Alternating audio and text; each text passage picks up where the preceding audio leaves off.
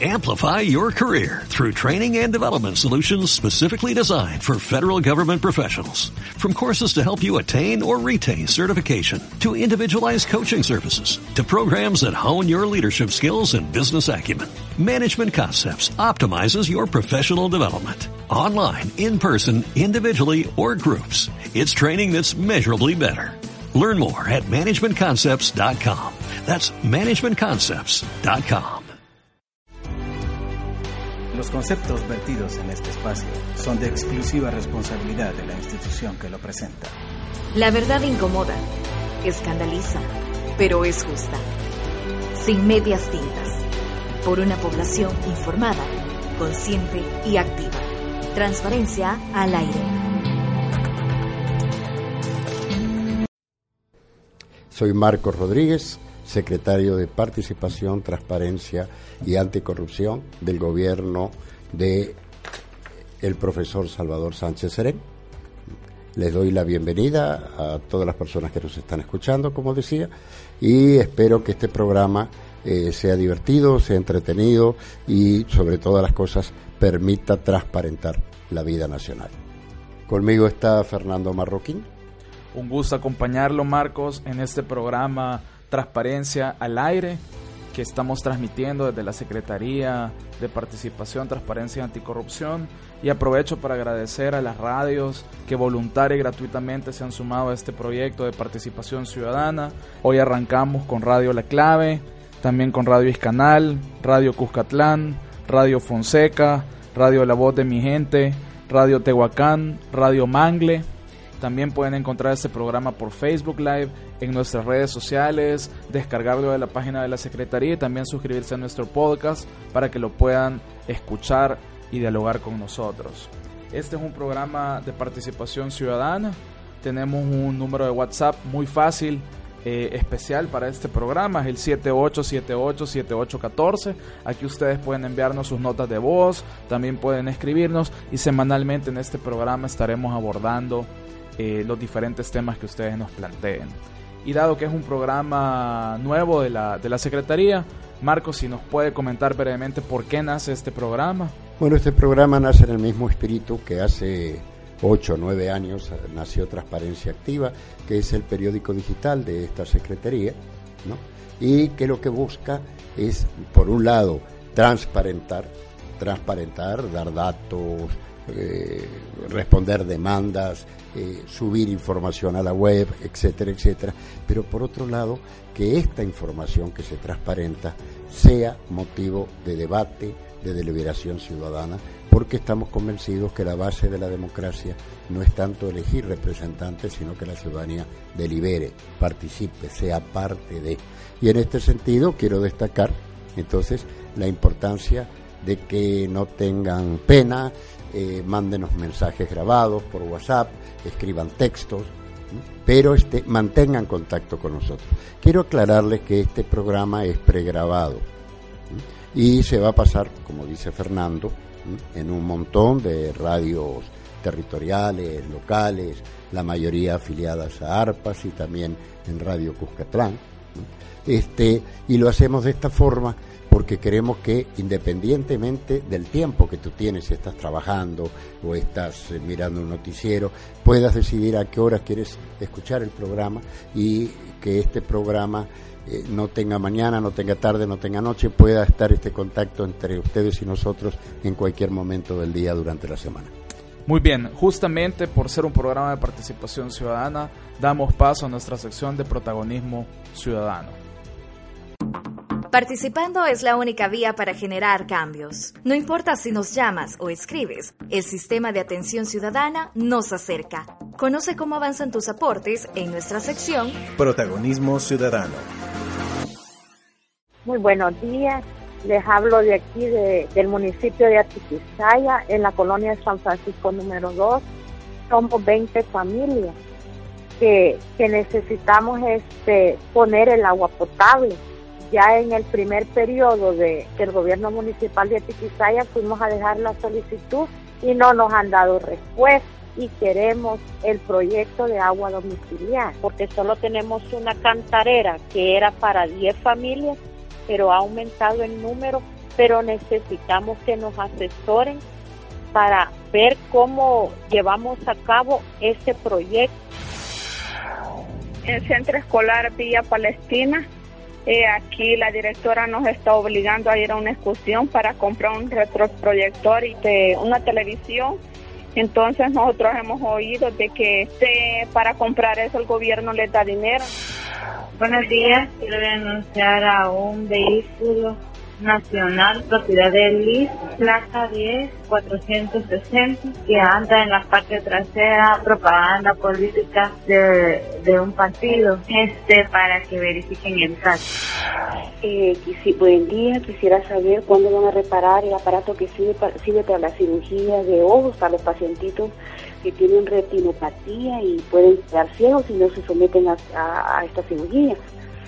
Lo omito manifestarles que a mucho personal del hospital trata con mucha amabilidad, con mucha cortesía a los pacientes. Felicidades por este pequeño paso. Buen día.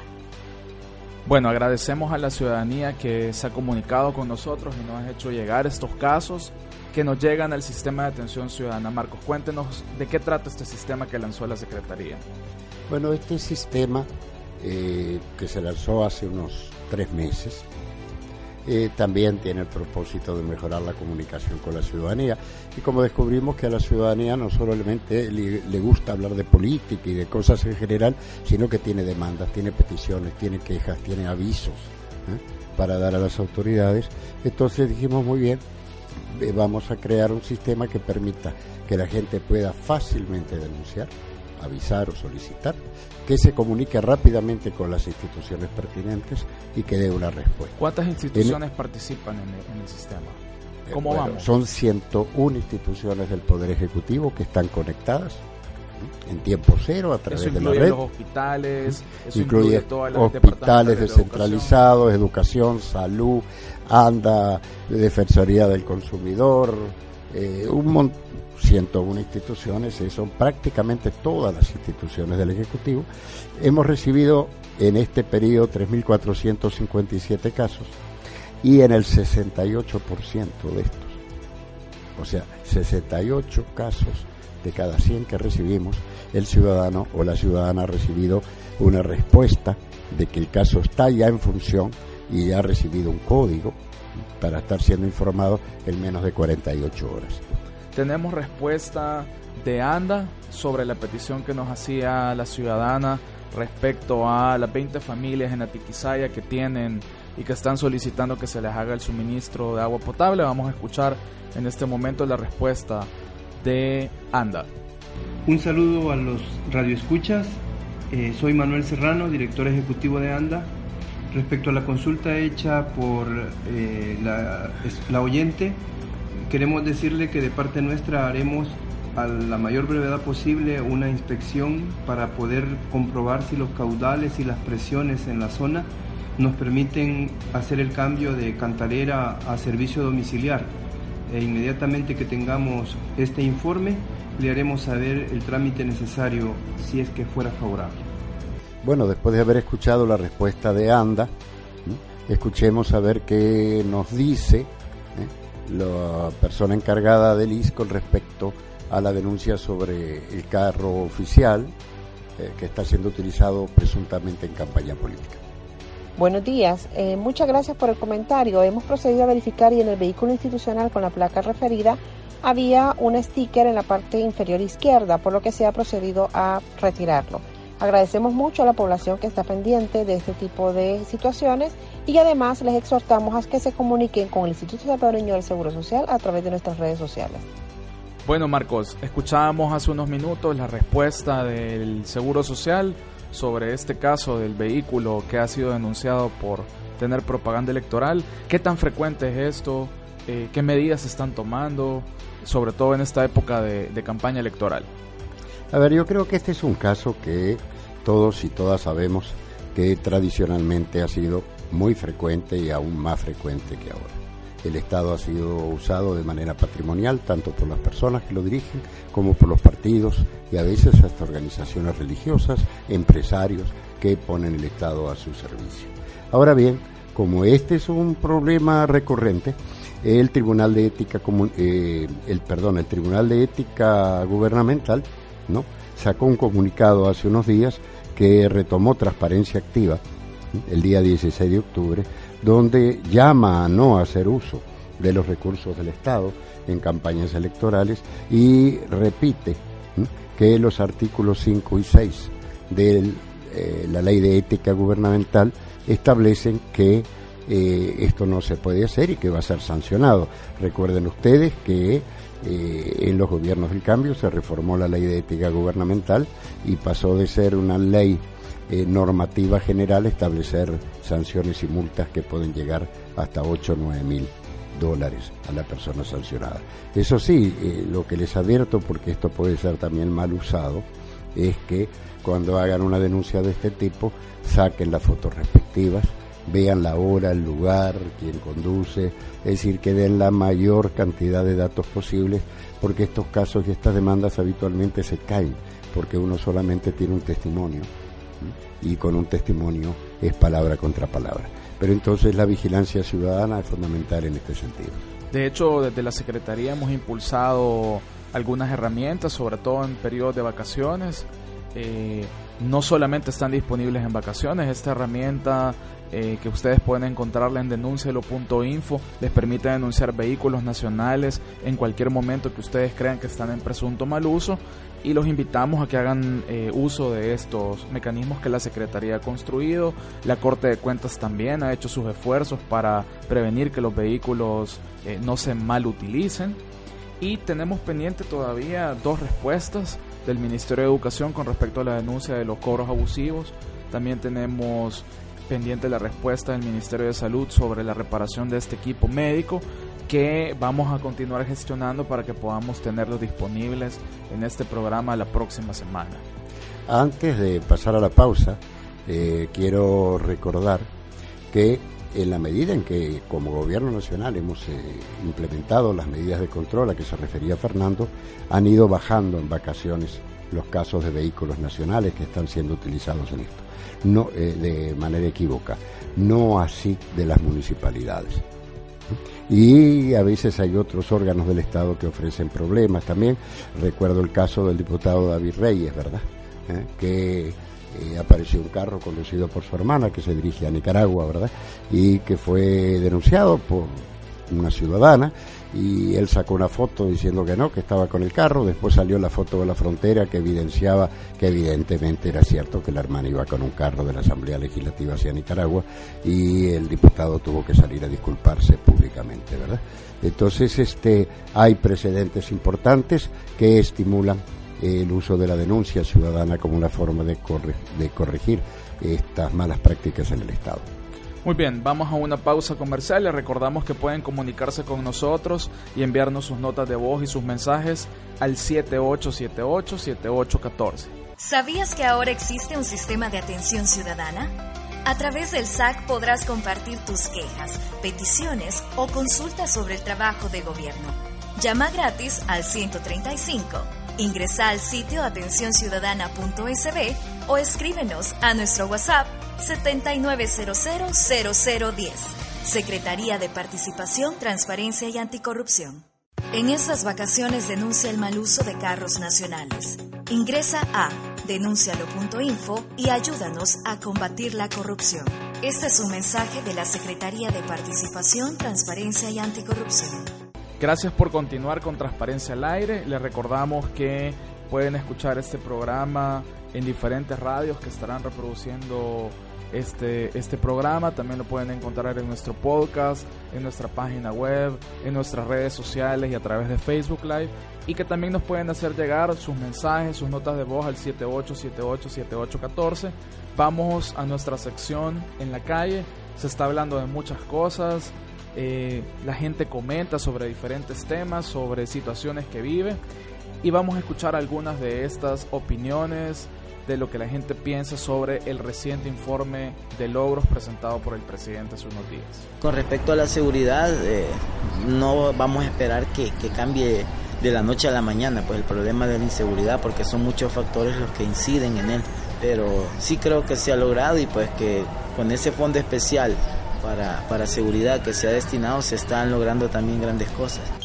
Que haga énfasis en invertir en la educación, en la salud y en la seguridad no es malo, o sea, está bien. El problema es que a estas instancias o alturas de la vida, ¿no? Ya es muy complicado hacerlo de una manera rápida, o sea, tienen que trabajar un poco mejor. Eh, la educación ha sido siempre la misma de hace 40 años, me refiero que la información que nos dan, o sea, ciencia, eh, sociales, es la misma que se está dando ahorita, o sea, cuando me hablan, cuando a mí me dicen vamos a hacer énfasis en, o invertir en la educación, no solo serían en infraestructuras, sino también en nuevo material para enseñarle a los nuevos alumnos.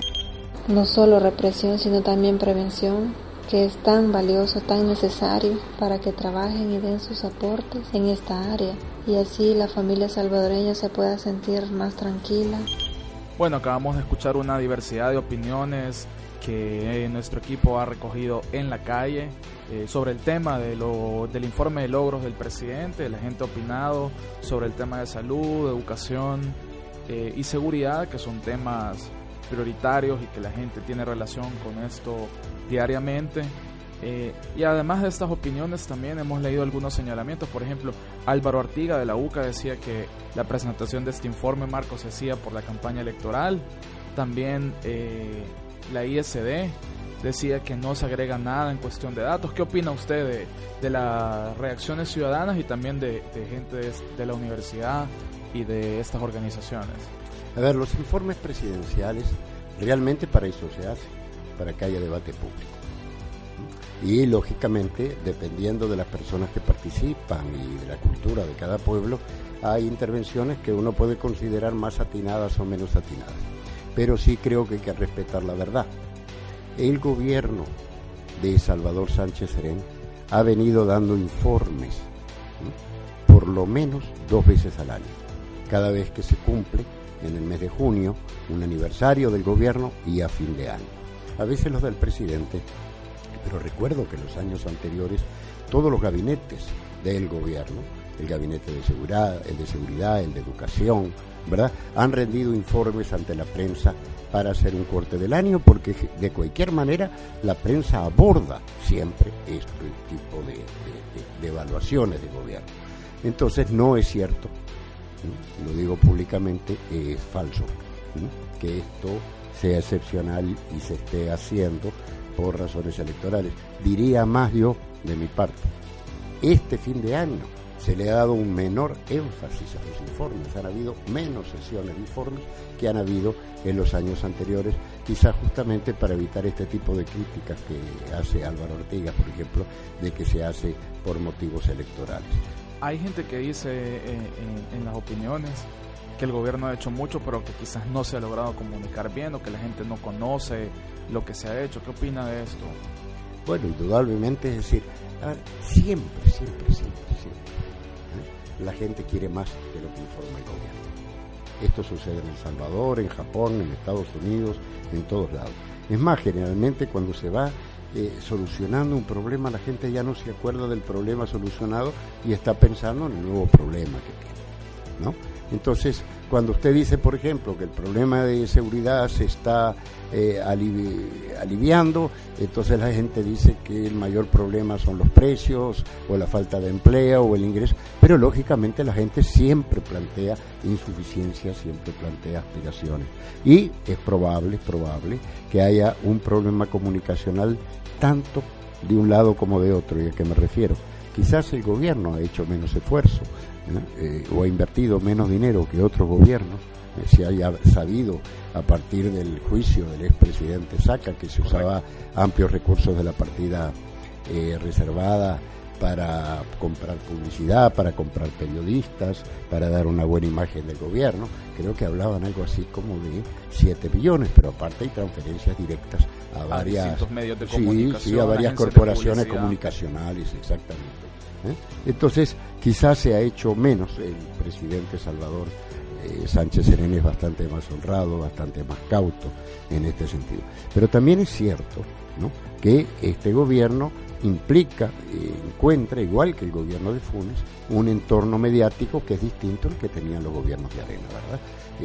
Y eso es obvio, ¿verdad? Alcanza con ver los titulares de los periódicos todos los días y tenemos que, lógicamente, los medios de difusión vinculados a grupos empresariales que no son afines al partido de gobierno, lógicamente utilizan estos medios para criticar radicalmente el gobierno y lógicamente se escucha mucho más fuerte la voz de la crítica.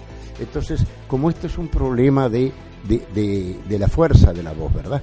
Puede ser, por un lado, que la fuerza de la voz del gobierno sea menor, pero también puede ser que la fuerza de la oposición y de las críticas sea mayor. En todo caso, hay una cosa que es cierta, ¿no? Ha dominado, ha dominado eh, en todos estos periodos presidenciales de la izquierda eh, la fuerte crítica de los medios de la derecha a la voz del gobierno para eh, comunicar sus logros. Eso uh, no solo sucede en El Salvador, ¿eh? eso sucedió en Brasil con el PT, sucede en Uruguay con el Frente Amplio, sucede en Bolivia con Evo Morales, sucedió en Ecuador con Correa. O sea, en realidad no es raro porque usted dice que quiere un gobierno a veces que no sea de los mismos que tienen el poder lógicamente los que tienen el poder cuando aparece en el campo de la política otra opción, ¿no? utilizan ese poder y ese dominio para criticarlo y para desgastarlo. Eso es parte de las desigualdades que hay en la sociedad y de la democracia y también es el costo que hay que pagar a veces por la libertad de prensa, ¿verdad? Que es algo que hay que defender ¿no? Pero lógicamente no es lo mismo la libertad de los medios de comunicación o de las empresas de comunicación que la libertad de los periodistas, ¿verdad? Muchas veces a expresar su opinión. Y una de esas razones también es el hecho de que tengamos este programa, el hecho que hayamos abierto Transparencia Activa hace algunos años. Todo este tipo de iniciativas contribuyen a abrir un poquito eh, eh, la voz de la Secretaría, la voz de esos temas en ese espacio en el que muchas veces, Marcos, nos han, nos han cerrado las puertas, hay que decirlo así. No hemos tenido en los últimos años mucha apertura de medios privados para poder hablar de temas que en este programa sí vamos a abordar, como el financiamiento de los partidos políticos, eh, qué pasa con el caso del Espino. Bueno, les voy a dar una primicia. Nosotros hemos sacado alguna información en redes sociales con respecto a estos programas desde el lunes pasado. Y el día de hoy que estamos grabando ya llegó una demanda de información preguntando quién paga este programa, cuáles son los costos, etcétera, etcétera. La ley no me permite decir lógicamente quién solicita la información, pero no me niega el hecho de decir que ha entrado una demanda de información de este tipo. Eh, algo parecido sucedió cuando nació Transparencia Activa. Eh, Nos pidieron hasta cuánto gastábamos. cuánto gastaba, cuántos metros cuadrados, quiénes trabajaban, críticas en la prensa gráfica, críticas en el diario de hoy. O sea, realmente una manifiesta eh, reacción negativa a que el gobierno creara sus propios mecanismos de comunicación con la ciudadanía. O sea que aquí estamos en una situación media rara en El Salvador porque el totalitario no es el gobierno, parece que los totalitarios son los sectores tradicionales de poder que no están acostumbrados ¿no? a escuchar otras voces que no sean las de ellos. Y bueno, eso también nos obliga, hay que decirlo con franqueza, a tener este programa, ¿no? a manejar las redes sociales con la mayor honestidad posible, pero para hacer llegar la voz del gobierno a el pueblo, porque lógicamente damos por entendido, y yo debo ser muy honesto y decirlo directamente, ¿eh? los medios de comunicación escritos fundamentalmente ¿eh? tienen una posición cejadamente negativa ¿eh? y de bloqueo de cara a los avances del gobierno. Y en ese sentido quisiera aprovechar para agradecer a Radio La Clave, Radio Iscanal, Radio Cuscatlán, Radio Fonseca, Radio La Voz de Mi Gente, Radio Tehuacán, Radio Mangle, que se han sumado voluntaria y gratuitamente a este programa. Eh, los invitamos a que nos puedan escribir, a que puedan enviar sus comentarios, eh, a que nos manden sus audios, sus notas de voz a nuestro WhatsApp que es el 78787814. Es un número muy fácil para que se les quede y podamos tener de ustedes también sus comentarios de qué es lo que piensan sobre esta coyuntura eh, en la que estamos. Eh, hay mucha información importante para compartirles y esperamos que a través de este espacio podamos tener un vínculo de comunicación entre ustedes y el gobierno y también entre ustedes mismos, que podamos compartir diferentes experiencias de cosas que están sucediendo en todo el país y que les son útiles a la ciudadanía. Quiero decirles también, si me permitís, Fernando, con total franqueza, que si no hay insultos y si las ideas se expresan con claridad, no va a haber censura. Es decir, cualquiera de ustedes que tenga una posición crítica con este programa, que quiera preguntar cómo se financia, quiénes lo hacen, ¿eh? lo puede hacer y puede incluso criticar afirmaciones del programa y nosotros nos comprometemos ¿no? a que si no son demasiadas las críticas, las vamos a sacar todas. Si son demasiadas, también lo haríamos. El problema es que quizás no nos va a dar el tiempo del programa, pero, vamos a seleccionar las más representativas porque eso alimenta el debate y nos ayuda a nosotros a tener el programa, ¿verdad? Es decir, porque es bueno que le digan a veces a uno lo que es bueno, pero también es un estribo para pensar y para dialogar el hecho que a uno le otra persona le diga, mire, yo no estoy de acuerdo con lo que usted dice o no estoy de acuerdo con lo que usted está haciendo. ¿De qué vamos a hablar en el programa? Cada semana vamos a ir desarrollando diferentes temas, Tenemos ya alguna idea de, los temas que vamos a ir abordando.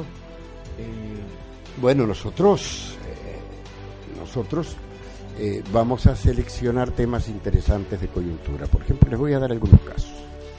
Vamos a hablar de el financiamiento de los partidos políticos, que como ustedes pueden ver, está en debate público y vamos a dar toda la información que tenemos al respecto. Ese tema se originó además por una demanda de acceso a la información pública. Exacto, una demanda de una organización que se llama Acción Ciudadana, que pidió información al Ministerio de Hacienda sobre el financiamiento de los partidos políticos que es declarado al Ministerio de Hacienda. Y esto dio lugar a todo un proceso hasta que la Sala de lo Constitucional dijo que se haga público y la Secretaría, de la mano con el Ministerio de Hacienda, eh, proactivamente publicó los financiamientos privados a todos los partidos políticos de 2006 a 2017. Y posteriormente ahí aparecieron un montón de cosas interesantes de las cuales vamos a hablar, pero en particular diré que en el día de hoy, creo, si no fue ayer, fue hoy, el diario El Mundo estaba sacando un artículo que el Tribunal Supremo Electoral haya tomado medidas de sanción con un partido político que están relacionadas con el manejo del financiamiento privado de los partidos políticos. Nosotros tenemos colgado en la web toda esa lista de los donantes a partidos. Cualquiera puede ingresar a donantespartidos.info y consultar la información de quién le dona a qué partido político. Y en un programa más adelante vamos a abordar eh, este tema, incluso los datos actualizados hasta el último mes que se le han ido reportando el Ministerio de Hacienda. ¿De qué más? Otro tema que vamos a hablar es el del empleo, ¿verdad? Ese es un tema electoral fuerte siempre. A ver, los temas realmente a veces pasan cinco años, seis años y siempre se dicen las mismas cosas en las elecciones. ¿verdad? No toleraré la corrupción, eh, voy a invertir en la salud, quiero escuchar al pueblo. No le estoy haciendo críticas a ningún candidato en particular, sino que objetivamente estos son temas que siempre surgen.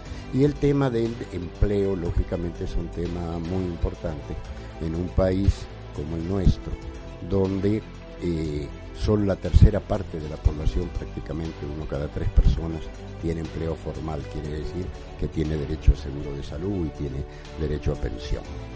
Alguien me contó una vez que antes en el campo la gente tenía muchos hijos, no solamente porque no tenían televisión, sino porque necesitaban hijos para que sostengan a sus padres cuando llegaban a su vejez.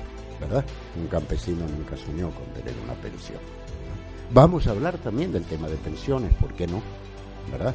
Eh, vamos a tratar de... Usted ya está en, sus trámites. Sí, yo ya estoy en la tercera edad, ya cumplí 65 años, estoy contento porque ahora puedo eh, pasar más rápido en el banco, pedir rebajas por ser de la tercera edad, es decir, eso me da algunos privilegios, ¿verdad? Este, y digo en broma que si algún día dicen, ay, ese este paró ahí porque es funcionario y porque es político, le voy a decir, no, es porque soy de la tercera edad, ¿no? Y eso también me da algunos derechos. Entonces, ya hablando un poco más eh, en serio, vamos a comentar algunos eh, artículos de transparencia activa. Eh, en estos días la Defensoría del Consumidor ha hecho dos anuncios importantes. Primero hizo una evaluación del manejo de los precios el Viernes Negro y eso ha dado lugar a una nota de transparencia activa, creo que van a salir otras ya eh, diciendo más claro cuáles son las empresas que no han hecho una manipulación negativa de los precios. Digo manipulación negativa quiere decir que usted lo, lo, lo, sube primero para después aparentar que lo está bajando. ¿no? Este, y hay empresas que no han hecho esta práctica y hay empresas que sí, ¿verdad? Que se ha documentado. Correcto. Y este, en el día de hoy, eh, la Defensoría del Consumidor presentó un programa de Internet, un programa una plataforma, maravillosa que permite comparar las tasas de interés de todas las tarjetas de crédito del país y realmente es increíble, ¿verdad? Hay diferencias que van del 16% al 63%. Son casi 47 puntos de diferencia. Quiere decir que si usted no paga su tarjeta de crédito o usted la usa como un medio de financiación, como que es un banco, ¿no? Si usted, por ejemplo, debe mil dólares, esos mil dólares en, una tarjeta barata le salen 160 dólares más en el año. Quiere decir que después del año va a estar debiendo 1.160 dólares. Pero si usted tiene la mala pata de tener una tarjeta que le cobra el 63%, va a deber 1.630 dólares por ese dinero. Esto es parte de transparencia en los mercados. Y esto es parte. Exacto, vamos a hablar de un informe sobre el mercado de la carne que ha producido eh, la superintendencia de competencia. ¿No? O sea que la transparencia no es solamente quien paga este programa, ¿verdad? Y cuánto ganan los políticos, sino que la transparencia es algo que debe cruzar toda la sociedad. Yo no me canso de repetirlo.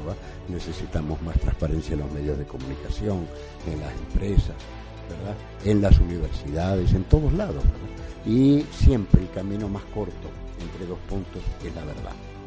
Entonces, la idea nuestra es que en todos estos programas discutamos con un poco más de profundidad este tipo de casos, por un lado, para dar nuestra opinión al mismo. Atención, no dicho para decir la verdad. Usted juzgará si decimos la verdad o no, pero para dar información documentada sobre el caso. Y también vamos a hablar de otros temas históricos, casos que han quedado eh, de alguna manera confusos, eh, casos donde hay muchas versiones, por ejemplo en el caso del Pino, eh, qué ha pasado con casos que la Secretaría presentó eh, o acompañó a algunas instituciones a presentar a la Fiscalía, de los cuales no sabemos cómo vamos, eh, son algunos de los temas en los que vamos a ir profundizando a medida avance este programa. No hemos terminado de salir del problema del espino cuando en el día de antes de ayer la comunidad de la Cuchilla, que también es del espino, es esa comunidad que está al medio de la calle Santa Tecla, que queda en el medio de la carretera de ida y de la carretera de vuelta, ¿eh? viene y nos presenta también el caso de que están eh, sin derecho a la tierra, en una situación a veces hostil, ¿verdad? Y le pidieron al presidente los oficios del gobierno para atender una situación que, igual que en el caso del Espino, viene desde la época de la reforma agraria. Muy bien, vamos a nuestra última pausa comercial y continuamos con transparencia al aire. ¿Te has preguntado cuánto ganan los empleados del gobierno? ¿En qué horarios te pueden atender en las instituciones públicas? ¿Quieres saber si puedes acceder a los subsidios? Las respuestas a estas y otras preguntas las encontrás en un solo portal, transparencia.gov.sb. Las instituciones del órgano ejecutivo, algunas alcaldías y todos los hospitales de la red pública utilizan este sitio para publicar su información. Si no encontraste lo que buscabas, podés revisar si alguien más ya pidió la información que necesitas o podés solicitarla directamente a la institución en línea. transparencia.gov.sb Bien, continuamos con nuestro programa Transparencia al Aire. Marcos, hay muchos temas eh, que circulan en la prensa de papel.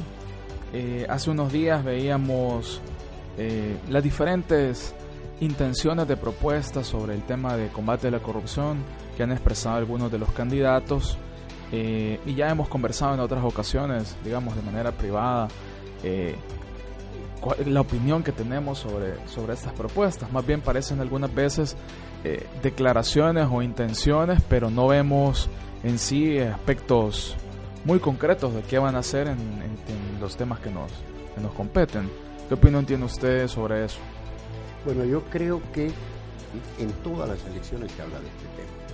Hoy más que antes. Hoy más que antes y hoy no solo se habla durante las elecciones, sino también después de las elecciones. O sea que el tema está en la agenda pública todo el tiempo. Pero creo, no, creo humildemente, que las declaraciones muchas veces son muy generales. Yo no voy a despilfarrar, no toleraré la corrupción, seré austero, etcétera, etcétera, etcétera, ¿eh? pero ese es menos claro cuando se dice qué es lo que se va a hacer para evitar que estas cosas sucedan. Y como decía mi mamá, de buenas intenciones está empedrado el camino al infierno. ¿no? Es decir, el punto clave no es a dar una declaración pública de fe, sino explicar con racionalidad y haciéndose cargo del pasado, porque ahí diría, bueno, si usted es tan inteligente, porque esto no se hizo antes? Tratando de, explicar cómo se va a abordar un problema que no tiene solución final, que nadie le vaya a decir, en mi gobierno no habrá corrupción, porque no hay presidente que pueda controlar todo lo que pasa en el gobierno. Pero sí debe expresar y debe construir mecanismos para que esto no suceda. Pero hay otra transparencia que no, solo tiene que ver con los casos de corrupción, que es qué tan transparentes son los discursos de los candidatos. O coherentes, Marcos. O coherentes.